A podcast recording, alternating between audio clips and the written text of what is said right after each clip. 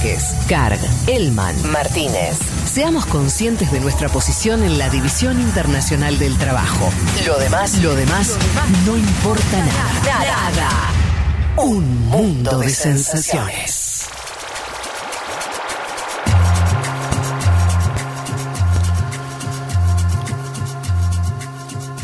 Guillermo nos dice, me gusta la versión de Fede políticamente incorrecto. Eh, Fernanda dice, les humanos matan millones de animales por día, Clara. Por año se cuentan en miles de millones. ¿Tanto? Bueno, puede ser, no sé. La verdad que no, no, no tengo el, el número como para eh, decirte. Juliana dice, reapoyo el análisis de Fede. Che, gustó, eh, gustó. Sí. La verdad que me dieron ganas de leer el libro Patria, recomendación de Elman. ¿Vos lo leíste, Elman? Entonces, No, no, yo No, que, que que lo estaba el leer libro. también. Juanma. Cierto. Que querías leer el libro Que, antes de que ver no sabía si leer primero el libro o, la, o ver la serie y ya fue. Eh, por acá nos preguntaban de otra serie que si la habíamos visto, creo que El Lobo puede ser. Ah, que una también- película creo que es. Eh, Sí, el lobo la recomendé cuando hablé de. La, ya se me olvidan las columnas, pero era Uh. la captura de. De hoy otro. estoy, hoy estoy señora, tremenda. para cuidarla, dale. Sí. Hoy estoy con un delay y se me va, se me van los pensamientos. Juanma dice, el caso de ETA es Es parecido, al de, buenísima el lobo, perdón. es parecido al de Sendero Luminoso, me parece a mí. Mm, eh, te- sí, tiene alguna similitud esto, digo, de, de la extensión de la violencia en un contexto que no acompaña y que da, eh, eh, puede haber. Después, la verdad que las historias son muy, muy distintas. Eh, Pablo Rosalino dice, además es importante marcar que el Estado reprimió más duramente a los sectores de izquierda eh, aversales que apuntaban a un cambio de estrategia, Mm. eh, encarcelando a Otegui durante años. Claro, de estrategia respecto de ETA, entiendo que está queriendo decir eh, apuntar Pablo, buen, buen eh, Hablé con Otegui también. Eh, ya me acordé, el lobo es el caso de una espía, o sea, que se hace pasar por etarra y en realidad lo que hacía era investigar. Y bueno, después es toda esa, la captura. Habíamos hablado en una columna que, que hablamos, de hecho, justo también hablamos de Sendero Luminoso. Flor nos dice, pienso que si ETA contribuyó a la salida del franquismo con el asesinato de su mano derecha, está bueno mencionarlo porque deja ver las contradicciones de los procesos históricos sin miradas homogéneas. Bueno, Sí. era un poco la, la idea también. Eh, bueno, hay muchos hablando de lo que dije yo, pero no importa. Eh, Sí, tirate flores, Fede. No, Chubutense dice, mm, eh, falleció Tabaré, ¿cómo queda el plano político de Uruguay? Bueno, hemos hablado bastante ya de, Chubutense, por ahí no escuchaste el principio del programa, abrimos con eso, eh, y cómo queda el panorama político. No creo que lo cambie porque no es, decíamos, no era una muerte inesperada, era una muerte que, o, digámoslo de otra manera, el retiro de la política de Tabaré estaba ya produciendo, se, está- se había producido, ¿no? De hecho, recordemos que el año pasado, cuando anunció que tenía cáncer, Ujú. creo que agosto de 2019, medio que el panorama se veía mal ya, ¿no? Después anunció en diciembre, creo que ya se había recuperado, pero bueno, era algo que se esperaba un poco. Juanma, vamos con lo tuyo, así, así no, así podés desarrollar bien tu, tu columna, lo que queda del programa, porque es un tema que me interesa mucho, que tiene que ver con el Ecuador. No hablamos muy seguido, que más o menos vamos actualizando cada tanto lo que viene ocurriendo eh, en ese país, pero la figura de Correa, decíamos el, el ofer respecto al correísmo, eh, las elecciones presidenciales que se vienen. ¿Cómo estamos? Bien, vamos a, a hablar entonces de Ecuador. En apenas dos meses, Ecuador va a elecciones presidenciales. Contaba en la venta que hay tres candidatos presidenciales: Andrés eh, Arauz, Guillermo Lazo, un viejo conocido de la política ecuatoriana, y Yacu Pérez. Sobre Yacu Pérez también voy a, voy a hablar un poquito porque es desconocido fuera del Ecuador, pero está teniendo una campaña que algunos, eh, bueno, comentan como interesante. Vamos a desgranar un poquito eso. Les decía que hay varios fantasmas en simultáneo. Uno de ellos es la posible postergación de las elecciones con el COVID-19 como excusa, si se quiere. Otro, la, La, para la fecha de la elección es fines de enero. 7 de febrero. Ah, 7 de febrero, ok, bien.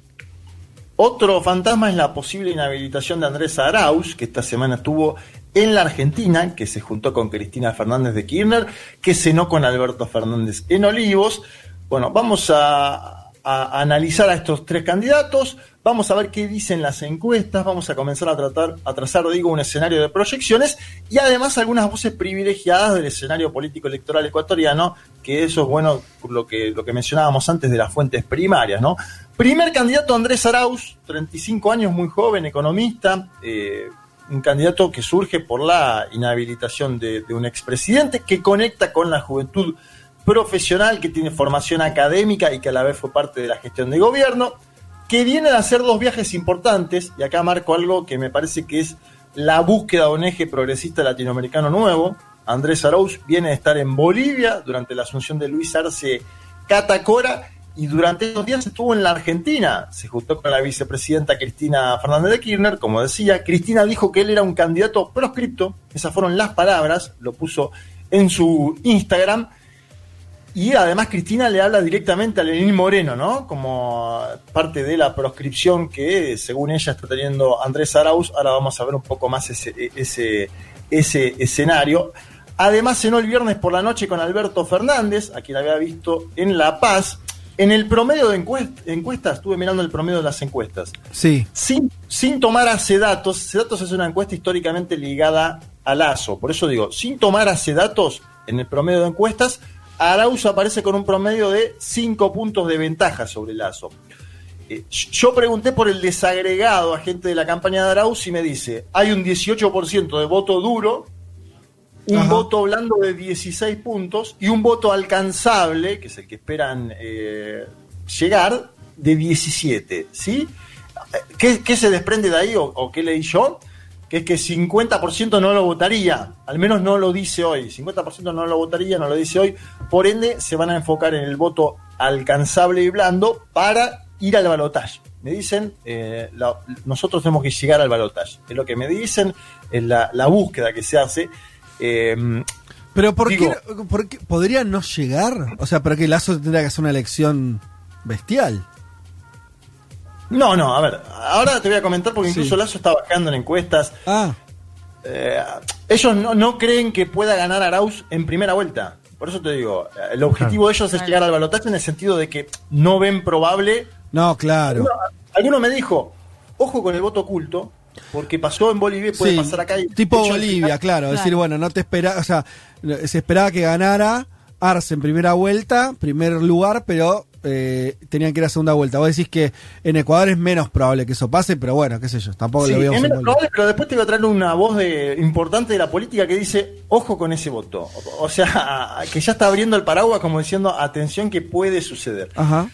Eh, ¿Y cuál es el tema hoy con la candidatura de Arauz? Es que es, es, es, medio complejo de entender, pero voy a intentar hacerlo lo más pedagógico posible. El Tribunal Contencioso Electoral, que sería una instancia que está por encima del Consejo Nacional Electoral, aceptó de manera parcial una impugnación a la candidatura de Arauz. ¿sí? Y esto hay que ver cómo sigue en las próximas semanas, pero sobre esa base Andrés Arauz hizo una conferencia de prensa en Quito antes de venir a la Argentina y habló directamente de dos cosas de un intento de proscripción y de posponer elecciones. Esto fue esta semana, quiero que escuchemos a Andrés Arauz.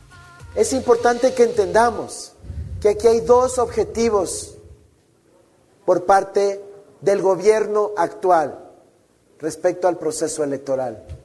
El primero, impedir la participación del binomio de la esperanza, porque como sabe el Ecuador, estamos liderando la intención de voto gracias a masivo respaldo de la ciudadanía ecuatoriana. El segundo objetivo es diferir o evitar que se realicen las elecciones en febrero de este del próximo año.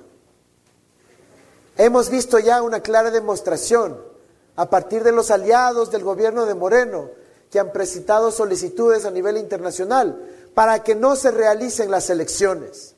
Ojo, no están buscando garantizar su participación, están buscando evitar que se realicen las elecciones el 7 de febrero del 2021.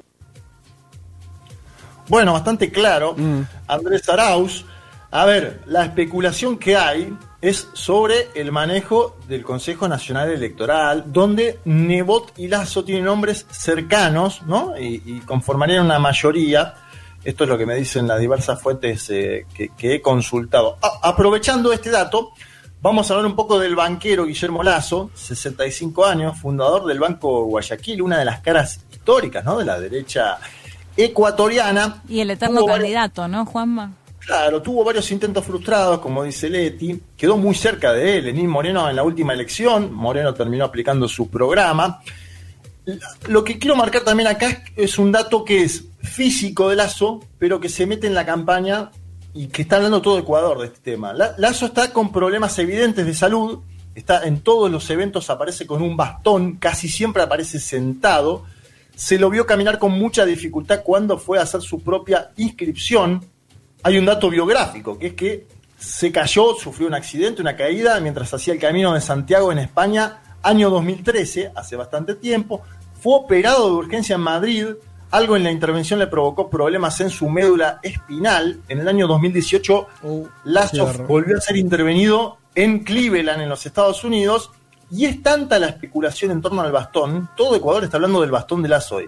Es tanta la especulación en torno a su salud, sus dificultades para caminar, que su propio equipo de campaña grabó un spot donde, con música heroica, intentan mostrar con eso la capacidad de Lazo de sobreoponerse y de perseverar. Lo traje porque me parece que es un tema que se va a meter en la campaña. Eh, vamos a escuchar el spot de Lazo sobre su propio bastón. En 2013, Lazo sufrió un accidente. Su médula espinal se lesionó. Con el tiempo, su lesión se agravó y en 2018 su médula fue operada. Todas las madrugadas, Lazo hace terapia para recuperarse de su lesión. Por eso camina apoyado en un bastón. En el fondo, ese bastón no es más que un símbolo de perseverancia. La perseverancia de alguien que empezó de abajo. La perseverancia de un hombre que quiere demostrarle al Ecuador que haciendo las cosas bien, tenemos esperanza, que para surgir se requiere carácter, y sobre todo, capacidad. Lazo lo sabe, porque esa es su vida. Bueno, ahí estaba, ahí estaba el spot, un poquito de Sí, yo digo que, a ver, más, allá de la idea de intentar dar vuelta a la situación, agregándole un poquitito de mística, de, música emotiva, está complicado en términos de las actividades cotidianas de campaña Lazo, ¿eh? y por eso mismo algunos especulan con que su candidatura se pueda ir pinchando durante dos meses. Obviamente son especulaciones eh, en base a lo que se ve de las imágenes.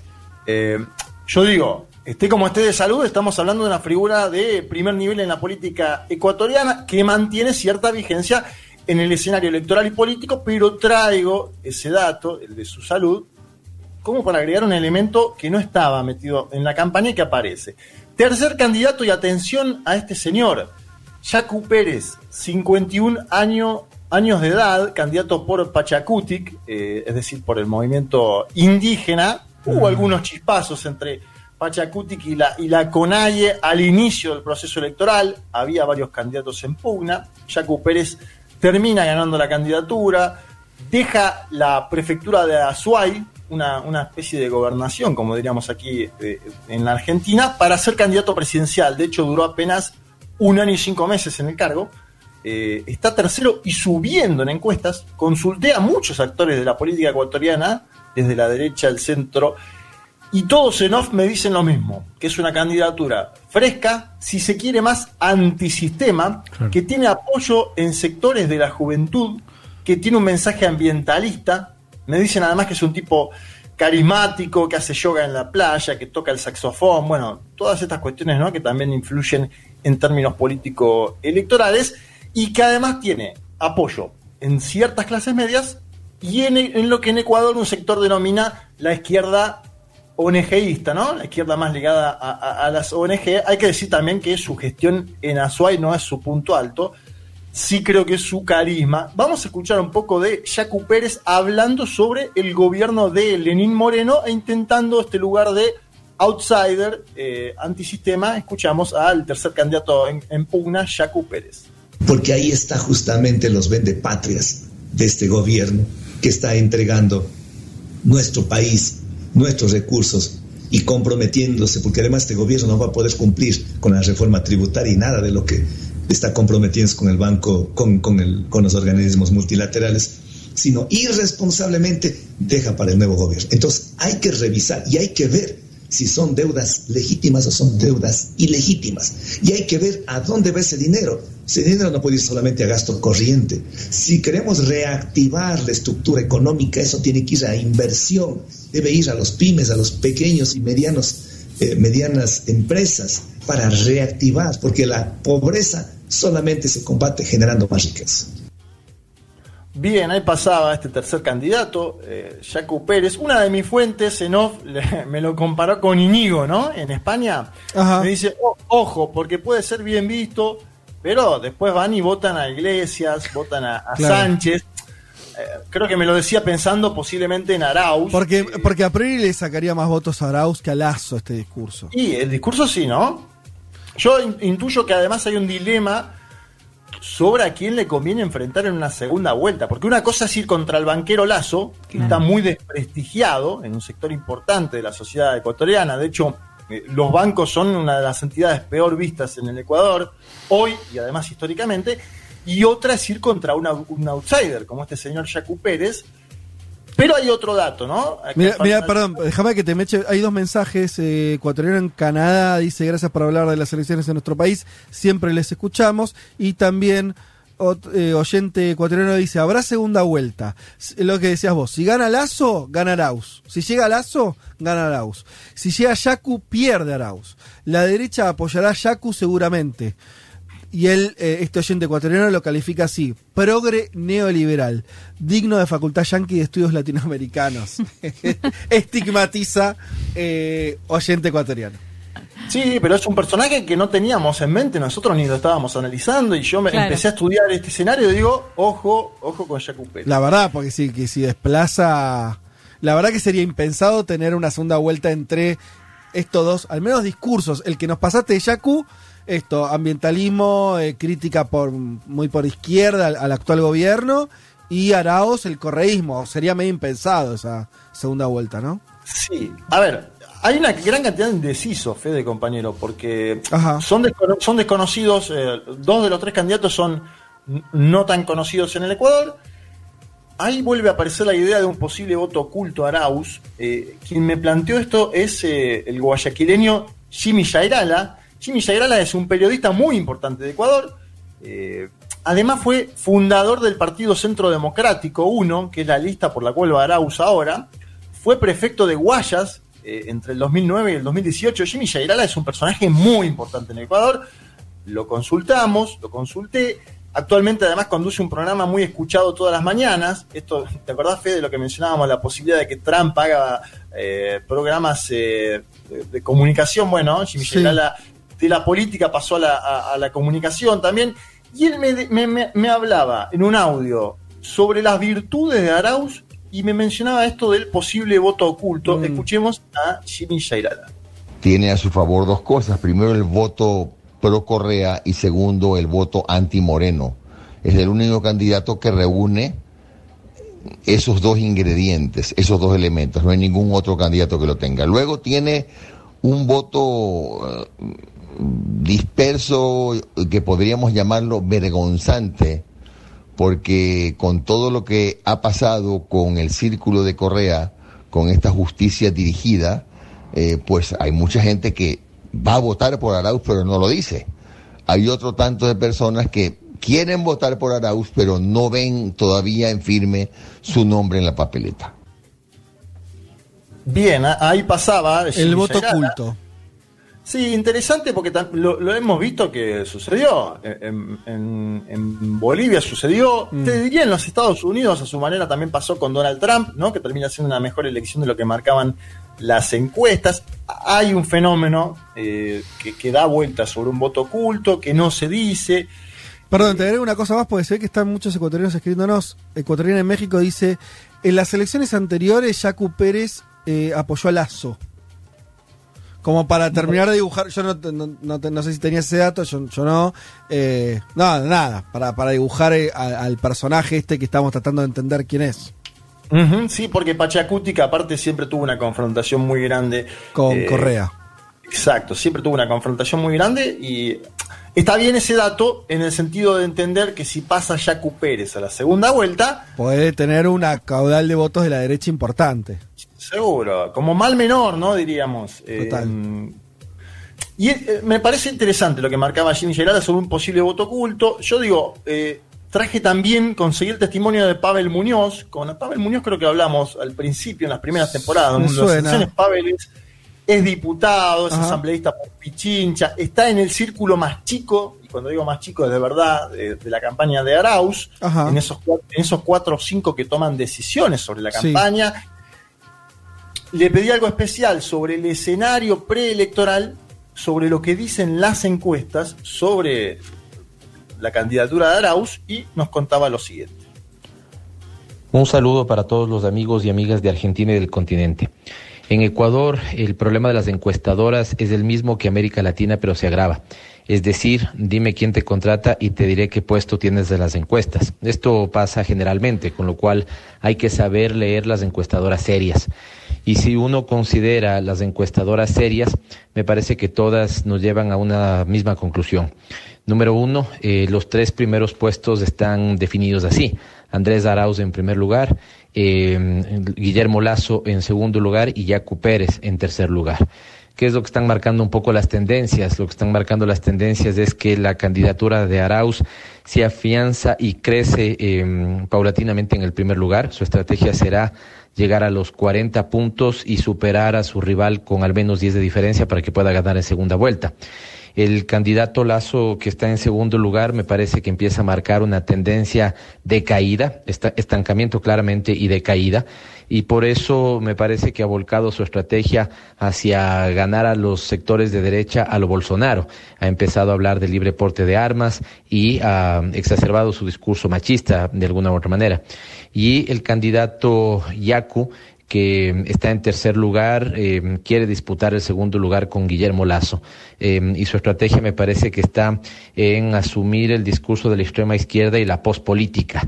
Eh, así que esto es lo que uno podría sacar en limpio de las encuestadoras, insisto, las encuestadoras serias.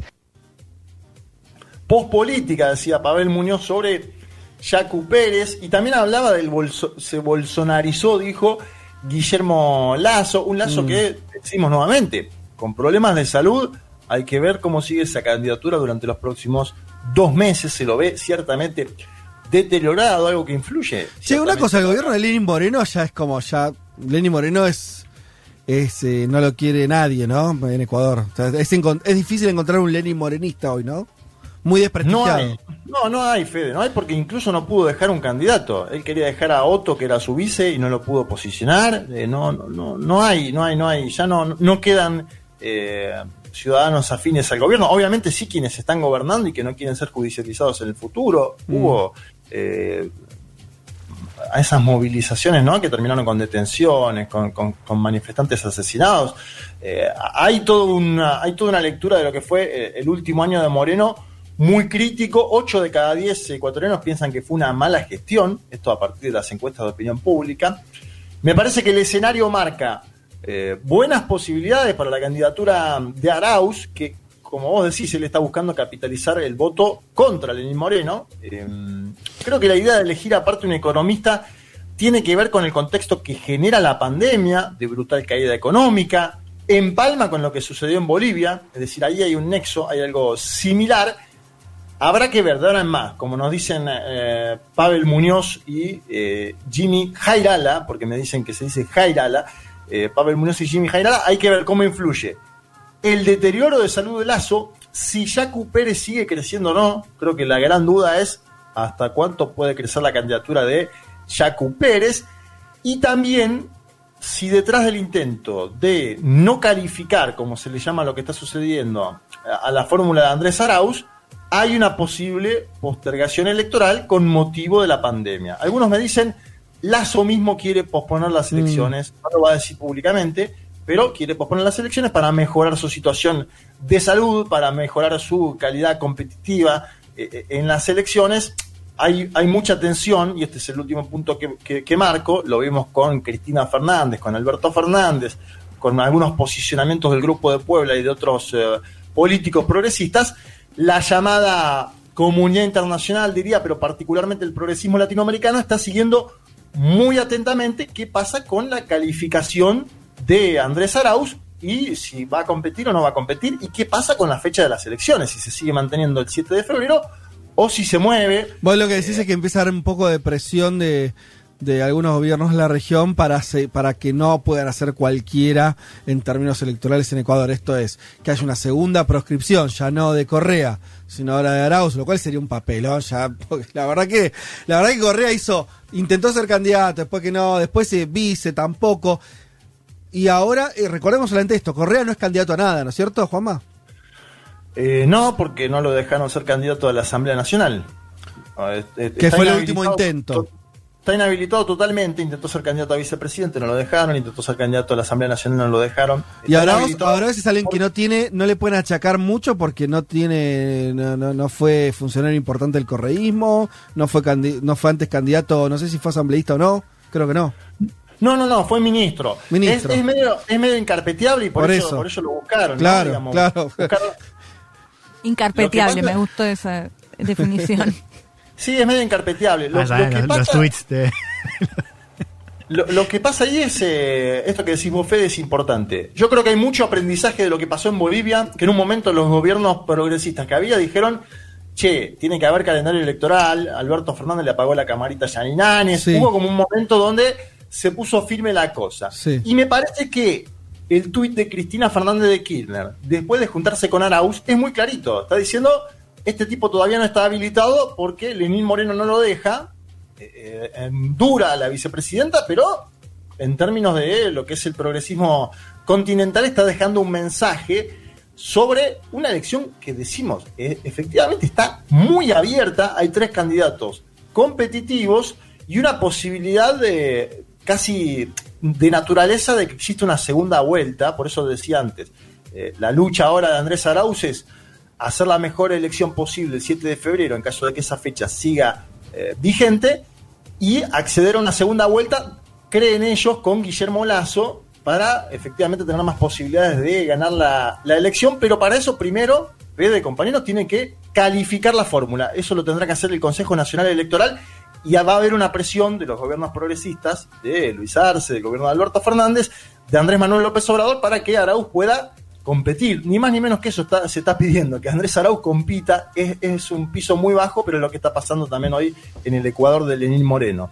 Muy bien, siendo las 15 horas y después de esta eh, columna este, sobre la realidad ecuatoriana bastante profunda,